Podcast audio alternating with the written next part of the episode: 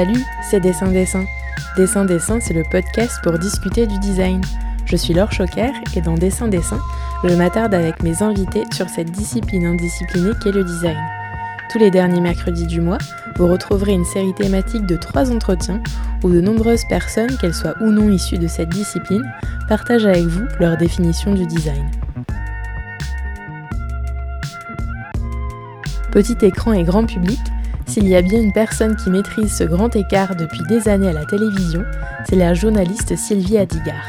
Les designers d'hier et d'aujourd'hui, tout comme les artisans d'art, passent encore et toujours derrière sa plume bienveillante. Ce qu'aime raconter Sylvie, ce sont des histoires d'humains, et comme elle le dit si bien, il y a tellement de personnalités différentes au sein de cette discipline que son métier est passionnant.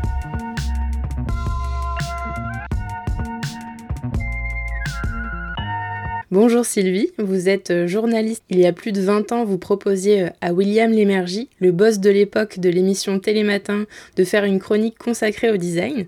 Une chronique qui a suscité des vocations sans aucun doute. Si je suis là aujourd'hui, euh, c'est sans doute un peu grâce à vous et grâce à mes parents qui écoutaient Télématin. Vous vous décrivez comme quelqu'un qui sait écouter et retranscrire. Et il y a 20 ans, vous avez eu une prise de conscience. On ne parle pas de design à la télévision. Donc comment vous avez réussi euh, à, convaincre euh, votre boss de l'époque de parler de ce sujet euh, entre les flash infos, la météo et les chroniques cuisine ou sport? Alors mon boss de l'époque déjà c'était William Lémergie, un grand monsieur de la télé, assez visionnaire et très cultivé. Et en fait c'était l'époque où va dire Stark était là déjà important, euh, avec notamment la grande exposition au Centre Pompidou, etc. Et, euh, et moi, j'ai eu l'intuition. Euh, d'abord, j'ai une formation de journaliste. Hein, je suis ni décoratrice, ni architecte, ni designer, ni avec une spécialité dans les métiers d'art, rien de tout ça. je suis journaliste, mais avec un goût pour bah, pour les belles choses, pour ceux qui les fabriquent et surtout pour l'humain. Enfin, et écouter effectivement, comme vous disiez, les gens qui racontent leur processus créatif. Donc, bah, j'ai proposé à William, je lui dis, euh, je pense que le design, vraiment, il y a quelque chose euh, qui se passe, il y a quelque chose à faire. Euh, comment comment on peut faire? Et là, il m'a dit, bah vas-y, montre-moi. Et, et, en fait, bah, du coup, c'est vrai que j'ai fait tous les premiers portraits, je crois, de, de, ceux qu'on appelle cette génération French Touch. Euh, alors il y avait Nathalie Grasset, euh, il y avait Christophe Pillet, il y avait Christian Gion, il y avait Patrick Join, il y avait euh, Stark mais qui était déjà un, peu avant. Voilà, il y avait il y avait toute cette génération là qui qui était à la fois déjà dans leur travail mais qui que le grand public connaissait pas. Et donc, euh, bah, après, il m'a dit banco, ok. ça a l'air facile comme ça. Ça l'était parce que, en fait, euh, c'était quelqu'un qui, enfin, c'est quelqu'un qui a une vision, qui est capable de dire, euh, ok, oui, on peut, on peut y aller. Et puis, puis bah, c'était une époque aussi, sûrement que on, peut, on pouvait plus facilement aller sur des terrains inconnus. Mm. Plus qu'aujourd'hui euh, ben Aujourd'hui, étant donné qu'il y a les réseaux sociaux qui permettent d'aller sur ces terrains connus, euh, peut-être que euh, l'autre média, il, va, il va moins, encore que ben, moi je suis un peu la preuve vivante que sur le service public, on continue et on défend tous ces secteurs qui sont importants au-delà de, de, ce qu'ils représentent en termes de création, mais en termes d'économie, en termes d'image de, la France à l'étranger, en termes aussi euh, de, bah, de valorisation de notre savoir-faire, de, de notre histoire des arts décoratifs, etc. Voilà, c'est un, un, un, secteur important et je, je, continue à le porter haut et fort et je suis suivie. C'est-à-dire que euh, euh, ma productrice d'aujourd'hui, elle, est, elle est à fond, elle y croit, euh, le rédacteur en chef aussi. Enfin, j'ai pas besoin de me battre pour, euh, pour un sujet, quoi. Voilà. Bon, on va débuter notre interview en rentrant dans le vif du sujet et je vais vous poser la question rituelle de dessin-dessin qui est est-ce que selon vous le design est définissable? Si oui, quelle est sa définition? Et sinon pourquoi? Le design, euh, quand on me demande de le définir, déjà, euh, je, dirais, je vais, je vais employer des termes négatifs. Ce n'est pas un style. Une chaise design, ça n'existe pas. le design, c'est une discipline, en fait. Euh, c'est dessin. Euh, c'est oui, c'est quelqu'un qui a dessiné un objet. Donc il y a une personne forcément, il y a une création et après il y a la fabrication. Donc c'est une discipline, c'est un process, c'est certes créatif, mais aussi après appliqué euh, à beaucoup de champs euh, de notre vie quotidienne parce que le design, euh, pour moi, la définition, c'est l'utilité. Alors, ça peut être avec une certaine futilité, mais en revanche, ça ne peut pas être que futile. Ça mm. n'existe pas. Enfin, c'est pas à ce moment-là, ça rentre pas dans cette discipline. Ou alors c'est un style, enfin ce qu'on appellerait, enfin ce qui a, ce fleuri dans les magasins, vous aviez le, dans les magasins de déco le style design. Euh, voilà. Le, design, c'est un sujet qui pâtit encore aujourd'hui euh, d'une image euh, qui est un peu élitiste, même si, comme vous le disiez, c'est un mot qui est de plus en plus dans notre langage courant et souvent employé à tort. Pourquoi, à votre avis, ça, pâtit encore de cette image élitiste? Parce qu'à l'inverse, vous, votre ambition, c'est vraiment de le transmettre au public comme ce qu'il est, c'est-à-dire des histoires de femmes et d'hommes, des parcours de vie. Et c'est par cet angle-là que, que vous avez réussi à capter l'attention des gens. Ben, complètement. De toute façon, euh, si on oublie l'humain, enfin là pour le coup, je parle de mon métier, journaliste. Euh, si on met l'humain de côté, ça marche pas. C'est pas possible. Euh, tout passe par l'humain. Et la, création, enfin, je dis toujours, derrière un objet, il y a une femme ou un homme qui l'a dessiné, ou les deux, même des fois. ou, enfin, voilà, c'est vraiment. faut pas oublier l'humain. C'est ça qui, qui, rend les choses tangible et ce qui me permet moi de, le raconter en fait. C'est ça. Après c'est élitiste parce que comme ce sont Enfin, alors je parle pour. Euh, euh, dans la définition du design, j'ai oublié de dire, c'est une discipline, mais avec plusieurs familles et que euh, vous avez euh, le design industriel, vous avez le design qu'on voit pas, vous avez le design de signature, vous avez les star designers, vous avez les designers euh, aussi qui sont dans des grandes sociétés, mais que, dont le rôle est hyper important et il faut le défendre et, et il faut que les sociétés comprennent qu'ils doivent prendre dans cette chaîne de production un designer dès le début, c'est aussi important que tout le reste. Donc voilà, c'est c'est élitiste dans la mesure où c'est vu comme euh, une pièce d'un grand créateur qui coûte très cher. C'est ça qui rend le design élitiste. Après, euh, ça peut être élitiste quand ce n'est pas compris. De savoir que un designer peut intervenir sur une chaîne de production d'un emballage de charcuterie euh, ben c'est c'est pas compris. Si on ne le dit pas, c'est voilà. Donc ça, ce qu'on ne connaît pas peut être élitiste parce que on, on le connaît pas justement. Mm. Et, et c'est, euh, mais je pense que vraiment ce qui rend le design élitiste, c'est le côté euh, euh grande pièce de créateur euh, qui coûte très cher. Mais c'est pas grave, c'est beau aussi, ça fait partie de notre histoire. C'est, enfin, il n'y a pas des bonnes choses et des mauvaises choses. Il y a un tout. Et, et moi, j'ai une phrase, et ça, je la raconte à l'envie, parce que quand on, me demande d'en parler, c'est j'ai une petite maison à la campagne, et le boulanger euh, dans le petit village, euh, il me disait bonjour, euh, machin, et puis il regardait Télé Matin, et, puis un jour il me dit, là là, ben, je, je me suis dit que moi aussi j'avais le droit au design. Mais je lui ai dit, mais évidemment, enfin, c'est, ça fait moins peur. On se dit qu'on peut rentrer dans un endroit qui est, qui est design. Alors, j'ai dit, mais, enfin, le design, c'est encore une fois une discipline qui est, à, qui est pour les gens, pour l'usage.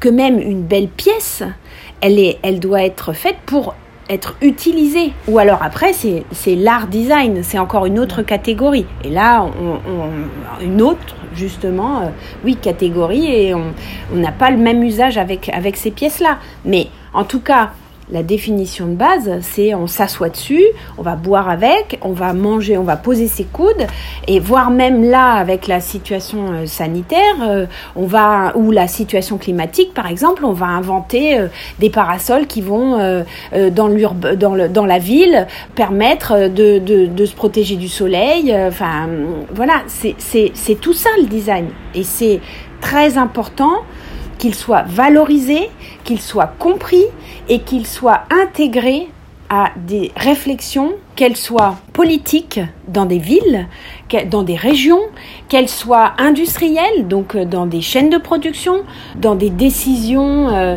euh, de, transformation de sanitaire, de santé, de ce qu'on veut. Voilà, le, le design, il est partout. C'est pas, il n'est pas que dans un showroom. Il est ça aussi. Voilà. C'est ou dans une galerie euh, voilà c'est euh, et je trouve que c'est là où c'est la richesse de cette discipline parce que du coup encore une fois ce qui m'intéresse c'est que à côté de ça ben il y a il y a plein de gens euh, différents. Et moi je peux parler du coup de profils complètement différents et rencontrer des tonnes de gens différents très intéressants avec des passions très différentes et qui savent de quoi ils parlent c'est vrai que je sais pas de moi, mais euh, je crois que c'est de Pierre Damien Huyghe qui dit que le design c'est une discipline indisciplinée. Oui, ben voilà, c'est mm. exactement ça. Il faut aussi le dire, hein, vos chroniques elles font 2 minutes 30. Moi je considère ça vraiment comme un exploit parce que je suis pas du tout journaliste et en général ben, je fais des interviews qui durent presque une heure. Et derrière ces 2 minutes 30, il faut se dire qu'il y a énormément de travail. Est-ce que vous voulez bien nous raconter un peu votre, votre processus, euh, ce qui se cache derrière euh, vos sujets et comment vous parvenez à, cibler ce que vous allez dire et montrer en 2 minutes 30 alors, comment ça se passe? Déjà, euh, ben, je cherche le sujet, ou le sujet vient à moi, parce que bon, maintenant, avec l'expérience, c'est-à-dire qu'il y a 20 ans, quand j'ai dit à William, je vais faire du design, je vais parler de design, Mm. bah, je les ai cherchés un peu les sujets, puis j'ai appelé, puis j'ai dit bah si, bah, enfin, vous voyez, il y avait tout un process. Aujourd'hui, le process, c'est sûr qu'il est différent. Euh, on vient plutôt me chercher et me tenir au courant de ce qui se passe. Mm. Après, j'aime beaucoup aussi euh, découvrir c'est-à-dire euh, me dire tiens les, enfin, je, visite beaucoup je aux grandes dames de ma famille à chaque fois qu'on part en vacances on va enfin aux grandes dames ils sont contents aussi mais je veux dire à chaque fois ils me disent ah non mais arrête c'est c'est-à-dire que mon métier c'est ma passion je connais ça c'est ça. En fait, je suis pas, je, je peux, je peux pas vous dire que je fais des, je, je me dis allez hop, c'est fini, je parle plus de mon boulot. Enfin, c'est plus mon boulot. Non, c'est, c'est comme ça que je nourris, euh, que je nourris les chroniques justement. C'est en découvrant, euh, en donnant la chance à ce qui se présente et ce qu'on m'explique. C'est-à-dire que moi, moi, je suis pas designer justement. Je suis pas architecte. Euh, je, je suis une téléspectatrice lambda. Alors maintenant, j'ai une connaissance, voilà. Mais je veux dire, si moi je comprends, je me dis, et si je sais comment je vais pouvoir le réexpliquer ou au moins garder euh, ce qu'il y a euh, d'explicable et enfin de retenable pour, pour les gens, bah, je suis un, un passeur. Hein. Donc, je cherche le sujet, ou le sujet vient à moi. Ensuite, on a euh, des réunions éditoriales avec des rédacteurs en chef à qui je présente le sujet on pitch un peu, enfin on explique un petit peu comme ça dans les grandes lignes. Euh, c'est oui, c'est non. Ensuite, on dit, on commande les moyens. Si je vous fais vraiment le process, on commande, on commande les moyens techniques, c'est-à-dire mhm. que, euh, on va dire, euh, on va tourner tel jour, avec qui, comment. Oui, parce qu'il y a une équipe derrière. Ah bah carrément, parce que ce sont en plus des sujets qui demandent quand même des gens talentueux au cadre à l'image euh, parce que euh, bah, il faut faire des, il faut mettre en valeur hein, euh, c'est l'objet. Même la personne quand elle parle enfin voilà. Donc nous on a la chance quand même de, de, de, travailler avec des, des, vraies équipes, avec des gens qui font leur métier. Donc voilà, on, on a, je, je, commande l'équipe. Après, il y a le tournage, euh, l'interview. Après, on, on, fait ce qu'on appelle les plans d'illustration, c'est-à-dire qu'en fonction de ce que l'intervenant m'a dit, on tourne tout ce qui, tout ce qui peut illustrer le propos. Bien sûr, ce propos, moi, je l'ai j'ai préparé comme vous, vous avez préparé l'interview, je l'ai préparé en amont. J'aime pas trop la donner avant pour que ça reste assez euh, naturel et puis qu'il n'y ait pas parce que c'est vrai que la télé parfois aussi peut faire peur. Enfin, mm. voilà. Donc euh, je, je dis, vous inquiétez pas. Et puis j'aime beaucoup ce moment parce que on rentre en communion avec l'autre et on, on s'emmène mutuellement. C'est-à-dire que moi, en fonction de, j'ai mes idées, mais en fonction de ce qu'on me répond, bah, je rebondis, je, je me dis tiens cette piste là j'y avais pas pensé, euh, puis après on va en montage, donc euh, je suis avec un, une monteuse ou un monteur, on passe euh, la journée ensemble, c'est assez long, je suis assez rigoureuse sur le chiante je dirais, si je peux dire un gros mot, sur ce qu'on appelle le bab son, c'est-à-dire le bout à bout son, parce que justement, ce que un je ne veux pas ne pas être juste dans le propos par rapport à ce qui m'a été dit. Je ne transforme pas ce qu'on me dit. Donc ça veut dire que ce que je choisis, euh, comme vous le disiez, 2 minutes 30, c'est très court. Et quand c'est 2 minutes 30 tout ficelé, ça veut dire que j'ai gardé 2 minutes 15 de sonore, donc d'interview. Le reste, c'est on a besoin de respiration dans un reportage. Donc euh, les 15 secondes sont des 15 secondes de respiration. Euh, donc c'est ça, c'est un gros gros morceau euh, qui prend en général la matinée. Euh, et puis après, ben, en fonction de ce qu'on a tourné, on illustre. Donc on met les plans sur ce qu'on a gardé de l'interview. Puis ça passe au mixage, ça passe à l'étalonnage. C'est livré dans les machines à France Télévisions. Et puis le lendemain matin ou la semaine d'après, eh ben, c'est envoyé Maintenant en numérique, avant il y avait des grosses cassettes, là, les bêtas dans les grandes, grandes machines, parce que j'ai connu, euh, j'ai connu ça, parce que je suis dans la maison depuis très longtemps, puis même je suis à la télé depuis très longtemps, donc euh, j'ai vu cette évolution technologique aussi, et, voilà. Et après, bah, je le présente, j'écris mon, j'écris mon texte, on fait une petite fiche récapitulative en fin de montage où on écrit, euh, j'écris mon lancement, j'écris le lancement du mhm. présentateur. On a, euh, je mets les droits musicaux, enfin voilà, on, fait très attention aussi à tout ça. Les archives, les crédits, s'il y a des photos, blabla. Après, ça part, ça a sa vie, c'est-à-dire que l'assistant réalisateur va préparer le plateau, enfin les, illustrations qu'on va avoir derrière le plateau, la, euh, la, journaliste qui fait les fiches euh, du présentateur, bah, elle va retravailler ça, on s'appelle, machin, et puis, puis bah, moi j'arrive après, en général une heure avant, le matin, donc euh, la question c'est à quelle heure vous vous levez Donc ça dépend. C'est pas tous les jours pareil. Ça dépend de l'heure à laquelle je passe. Mais bon voilà, j'arrive assez tôt pour être dans l'ambiance aussi. Euh, mm. Parce que mine de rien, euh, il y a ce déclic à avoir le matin. Mais bon, maintenant, moi, je l'ai. Hein. Ça fait tellement longtemps que je saoule ma famille le matin. Tout le monde me dit, mais toi, t'es hyper réveillée tout de suite. Et en fait, ben oui, parce que c'est. Moi, je le réveille sonne, clac, je suis réveillée, quoi. Sinon, mm. c'est sinon c'est pas possible parce que, parce que en fait, c'est très sympa parce que c'est en direct. Et que le direct, il y a une, une, adrénaline. Alors là, je vous parle de mon métier, je vous parle pas de design, mais je vous parle de mon métier. C'est super intéressant. On est dans un podcast sur les médias aussi, donc euh, c'est très important que vous puissiez tout nous dire.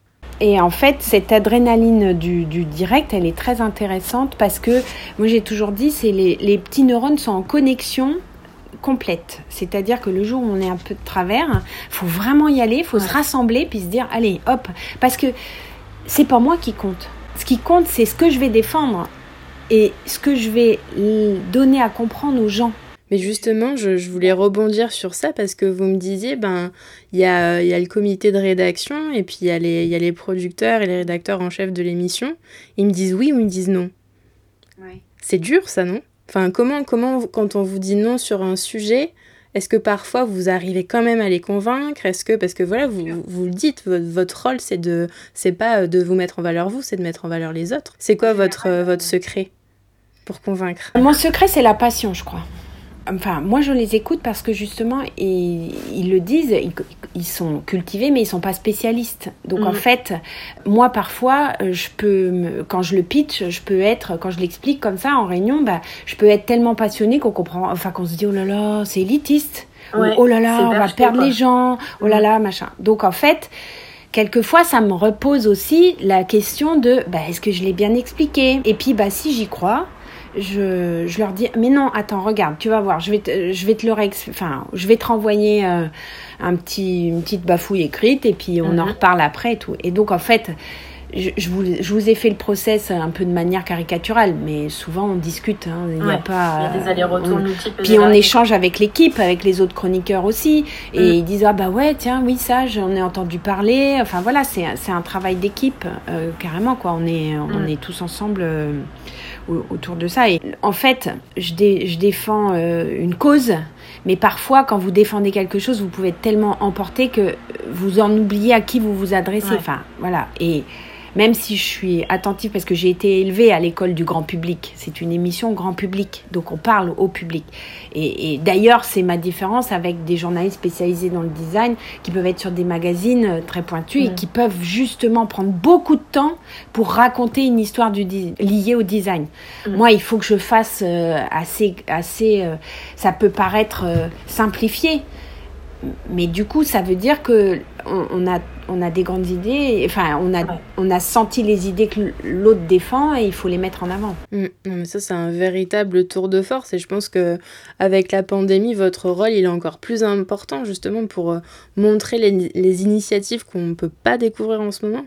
On peut citer euh, tout récemment les journées européennes des métiers d'art, euh, par exemple, et je sais que c'est une question qui est, qui est difficile, mais vous, c'est quoi le dernier sujet sur lequel vous vous êtes senti le plus utile? Quand vous parlez des journées européennes des métiers d'art, euh, ça fait longtemps que je les suis. Dans le domaine du design, les, Design Week, etc., ça fait longtemps que je les suis parce que je trouve que euh, c'est une manière de, de, mettre en avant collectivement euh, ces secteurs. J'ai une à deux chroniques par semaine. Je, je, peux pas, je suis obligée de choisir. Hein je ne peux pas parler de tout le monde. Donc en fait, euh, ces manifestations permettent de parler du collectif et permettent de, de, faire rentrer dans la tête, enfin je l'espère et j'espère que je le fais bien, euh, que euh, le design c'est utile, que le design c'est important, que les métiers d'art, qu'il faut, il faut bien choisir aujourd'hui les objets qu'on achète. Voilà, c'est aussi toutes ces valeurs-là, moi, qui me sont, qui me sont chères. Donc, bon, pour revenir à ce que vous disiez, voilà, ces sujets sont, sont importants, mais J'y ai réfléchi et euh, dernièrement, dernièrement, il y a un, un portrait qui m'a beaucoup touchée. C'est Lucille Vio, la designer euh, qui travaille, euh, qui est un peu une chercheuse, hein, qui travaille autour du verre marin, bah, qui a eu le, un prix avec la Banque Populaire, etc. Et, et, et c'est vrai que la pandémie l'avait mise un peu chaos. Quand j'en ai parlé au mois de décembre, bah, c'était le bon moment, je crois. Ouais. En plus, euh, si je dis pas de bêtises, je crois qu'elle avait euh, créé une boule euh, pour les, une boule de Noël. Ouais. À ce moment-là, donc. Parce qu'elle a créé en fait un principe de, de matière à partir de coquillages, de récupération de terre, etc. et qu'elle est représentative de, de, de, notre époque, de ce que sont les designers aujourd'hui, d'après moi, votre génération. Là liées à, euh, au contexte, liées à l'environnement, liées à euh, ce qu'on fabrique, comment on le fabrique. Les questions que, que se posaient pas vos aînés forcément, et, encore moins les aînés de vos aînés. c'est, c'est, on n'est pas du tout euh, dans, la même, dans, les, dans les mêmes problématiques. Et, et voilà, et, et, et, ce côté un peu alors je vais mettre un anglicisme, euh, makers, enfin je veux dire je, fais aussi pour montrer les choses. Ceux qui fabriquent leurs prototypes, ceux...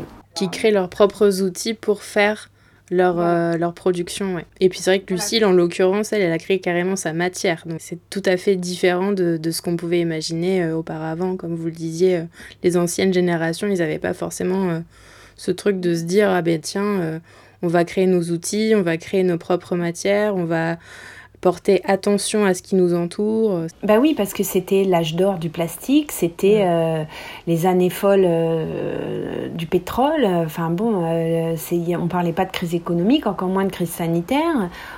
c'est, vos métiers sont extrêmement liés au contexte historique, au contexte, enfin historique même pas ça, au contexte, enfin de, l'époque dans laquelle vous vivez. Il faut pas être à côté, mm-hmm. faut pas être à côté de la plaque et encore moins aujourd'hui, je trouve. Donc euh, moi j'aime beaucoup et je, suis très sensible à euh, une mise en avant. J'essaye de faire un peu, je veux dire, euh, si on caricature truc un, peu plus star, qu'on connaît un peu plus, un endroit, un bâtiment, mais aussi les petits jeunes, aussi bien dans le design que dans l'archi, que dans le, que dans les métiers d'art, parce que parce que justement c'est aussi notre vocation de montrer euh, que euh, là là où on est la création aujourd'hui, à travers le regard de ceux qui qui font aujourd'hui, aujourd'hui, parce que ça change énormément de choses. Vous nous, avez, euh, vous nous en avez déjà parlé, vous êtes arrivé un peu là où, je voulais vous emmener, c'était euh, nous expliquer un peu comment vous sélectionniez euh, vos, intervenants en fait. Vous avez parlé de, aussi dans, dans le super podcast qui s'appelle The Craft Project sur les métiers d'art, vous disiez aussi que vous vous appuyez sur la reconnaissance accordée aux personnes que vous interrogez, l'obtention éventuelle de prix, etc. Pour vous, c'est quelque chose qui est important? C'est pas essentiel, mais c'est important parce que en général, c'est hum, comment dire Ça veut dire qu'il y a une structure dans la tête de celui qui crée. C'est pas tant, euh, c'est pas parce qu'on va avoir un prix que je vais prendre la personne. C'est pas ça. C'est qu'en fait, du coup, il y a quelque chose euh, qui, qui, va au-delà de la création. Ce n'est pas. Euh, ben, il, y a, il y a un process qui est établi, reconnu, raconté et récompensé. Euh, c'est vous pensez bien que je peux pas avoir euh, une matière première qui est pauvre. Enfin, c'est pas c'est pas au mauvais sens du terme, mais euh, parfois un, créateur, ben, il a peut-être pas comment dire, il est peut-être pas à maturité quoi. et souvent, d'avoir postulé pour des prix ou des choses comme ça, ça donne une maturité parce que, surtout les prix d'excellence, en général, c'est beaucoup de travail. Et donc, ça, ça construit son discours, le discours, ça construit la création, ça repositionne, ça fait se questionner. Et c'est en ça que moi, je surveille ça. Bon, puis souvent, c'est vrai que je les rencontre comme ça aussi, parce que je peux être jury de prix, euh, enfin, pas les prix dont je parle, mais je veux dire, c'est ce sont des petits milieux, vous voyez, c'est euh, ça se croise, quoi. Donc, euh, puis après, bah, je sais pas. C'est, je vous dis, c'est l'intuition. C'est, euh, c'est d'être touché. Je suis, je suis quelqu'un de très sensible, émotive euh, et très euh, touché par les histoires humaines, quoi. Enfin, voilà. Je, moi, je, je mets de côté complètement le, le, style, le goût, le tout ça. Je, ce n'est pas mon problème. Enfin, ça, c'est pas mon problème. En, revanche, c'est euh, l'époque, le chemin, enfin l'humain, le chemin parcouru, l'époque, ce que ça raconte et à, quoi ça va servir aussi. Hum, hum, hum. Non, mais je vous posais la question des prix parce que c'est sans doute l'une des prochaines thématiques euh, de, dessin-dessin. Donc c'est pour ça que je voulais aussi avoir votre avis sur, euh, sur la question. On a pas mal aussi parlé euh, de, de design signature et c'est quelque chose que je voulais aborder avec vous parce que j'aime bien me faire un peu l'avocat du diable dans dessin-dessin, sinon c'est pas drôle. Et du coup, je me demandais si paradoxalement le fait de mettre un coup de projecteur sur le travail de designer français, de mettre en lumière cette French touch qui, qui vous est chère, est-ce que ça, ça va pas aussi justement à cette starification du métier de designer. Voilà, de, de, faire entendre au public ce métier comme un métier de signature, à l'opposé de l'idée d'humilité, voire même de dureté que bien souvent euh, il peut revêtir. Quoi. Quand, quand on s'engage dans des études de design, euh, c'est pas pour devenir euh, Philippe Stark, a priori. en tout cas, plus du tout aujourd'hui, je crois. Exactement. écoutez, je dirais oui et non. C'est-à-dire que oui, c'est un danger, mais en même temps, euh, c'est une belle manière d'expliquer aussi euh, le, le, processus créatif, de le faire accepter aussi par, par les gens. C'est vrai que euh, euh, c'est pas parce qu'ils sont stars qu'ils sont pas humbles et qu'ils sont pas aussi dans une réflexion et qu'ils sont pas aussi dans l'envie de mieux faire, de chercher l'excellence et tout ça. Au contraire, hein. enfin, mm. c'est pas c'est pas un gros mot d'avoir réussi dans ces domaines-là. Plus ce que je voulais dire, c'était de te dire, ben, enfin, là clairement c'est presque un témoignage personnel mm. parce que vous vos chroniques, voilà, comme je le disais, je les écoute depuis euh, plus de 15 ans maintenant. Et c'est vrai que quand j'étais euh, au lycée en art appliqué, ça me faisait un peu rêver, quoi. Je me disais, waouh, ils ont, ils ont des sacrées carrières. Alors c'est clair qu'il y a énormément de travail, de rigueur derrière. Mais euh, il faut aussi euh, faire prendre conscience à cette jeune génération que vous chérissez tant aussi, que bah, on ne devient pas des stars du design aujourd'hui, quoi. Ben alors ça, en fait, j'arrive, j'espère à le faire passer en montrant le design qu'on ne voit pas. Mm. Et qui est aussi un travail très important. Et, qui, peut être aussi une voix.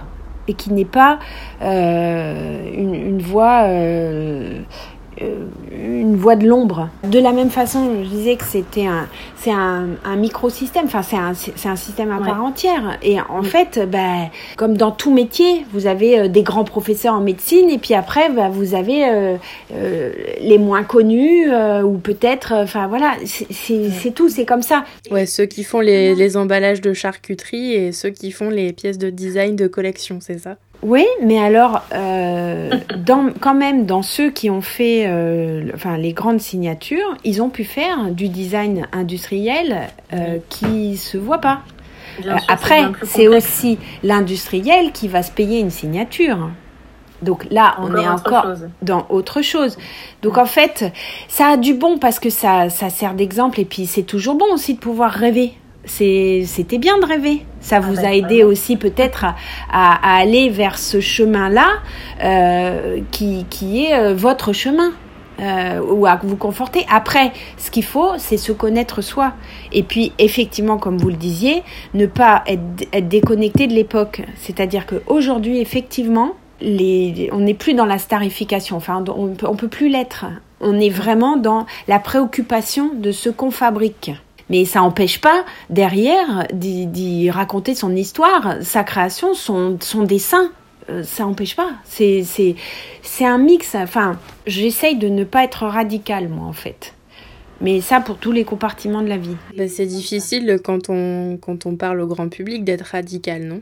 Ah bah oui, euh, oui, mais, mais euh, non, dans le sens radical, c'est-à-dire j'essaye de pas de pas de, de pas être que euh, de ce que je vous disais quoi. Je vais pas parler que de stars, je vais parler aussi de gens qu'on connaît pas, je vais aussi parler voilà, j'essaye d'être juste. Moi dans ma tête, je me fais mon planning. ah tiens, alors là, j'ai parlé de ça, ben non, ben là, il faut vraiment que je fasse découvrir quelqu'un qu'on connaît pas du tout ou un petit jeune. Euh, j'ai parlé de, de, deux petits jeunes euh, d'une école de design euh, sur un projet d'école, un exosquelette, parce que c'était, on avait une réunion éditoriale et on parlait du salon de l'agriculture.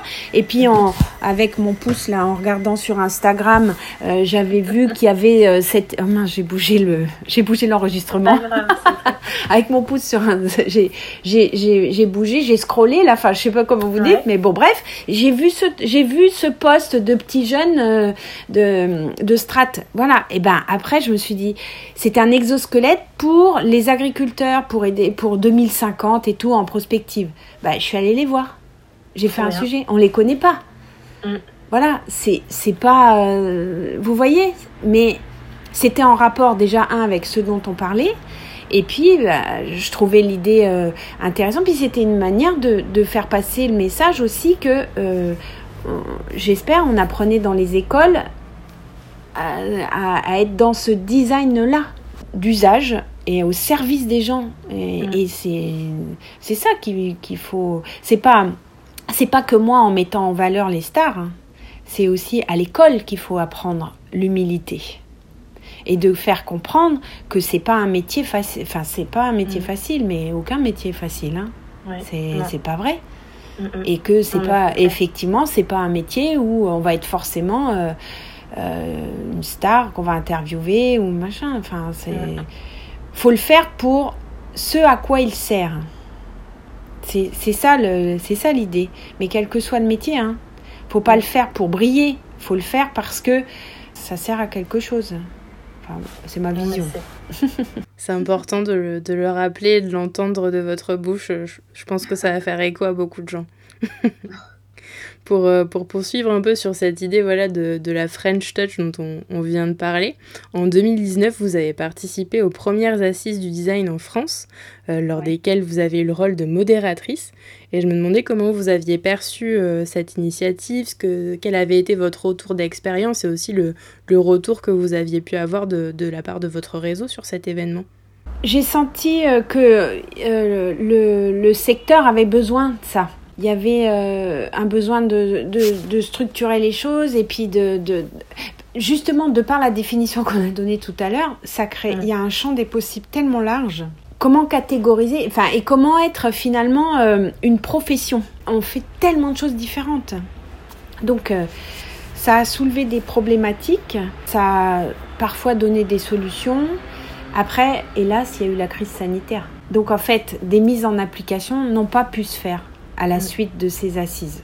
Il y avait quand même un engagement de l'État, puisqu'il y avait les ministres, euh, il y avait euh, les grands acteurs euh, du domaine de, de, de, de, cette discipline qui, étaient, qui avaient réfléchi, qui avaient essayé de trouver des solutions, enfin, ou au moins de poser des questions. Donc, c'était intéressant, ne serait-ce que pour ça. Après, la mise en application, c'est compliqué quand tout est fermé derrière c'est compliqué. De toute façon, aujourd'hui, c'est compliqué pour euh, vos professions. C'est très compliqué. Mm. C'est compliqué pour tout le monde, c'est certain. Mais vous pensez que du coup, ça va, on va réussir à appliquer tout ça quand même, malgré la pandémie. Enfin, est-ce qu'on va, est-ce qu'on va être capable d'avoir un peu de résilience sur euh, sur tout ce qui a été dit? J'espère. Moi aussi. Moi aussi, j'espère. voilà, je peux rien vous dire d'autre parce que je suis pas, euh, je, je suis une observatrice du secteur mine de rien je, suis pas une, je ne suis pas une actrice. C'est pas moi qui décide et qui fait. Je raconte ce qui se fait. Et en fait, euh, après, euh, après, je suis engagée dans ce que je raconte. C'est-à-dire que euh, ma manière, mon engagement, c'est le soutien. Mm. Mais c'est pas la création. Je sais rien faire, moi. Bah, vous pouvez peut-être murmurer à l'oreille de certains ou certaines. En tout cas, on peut échanger.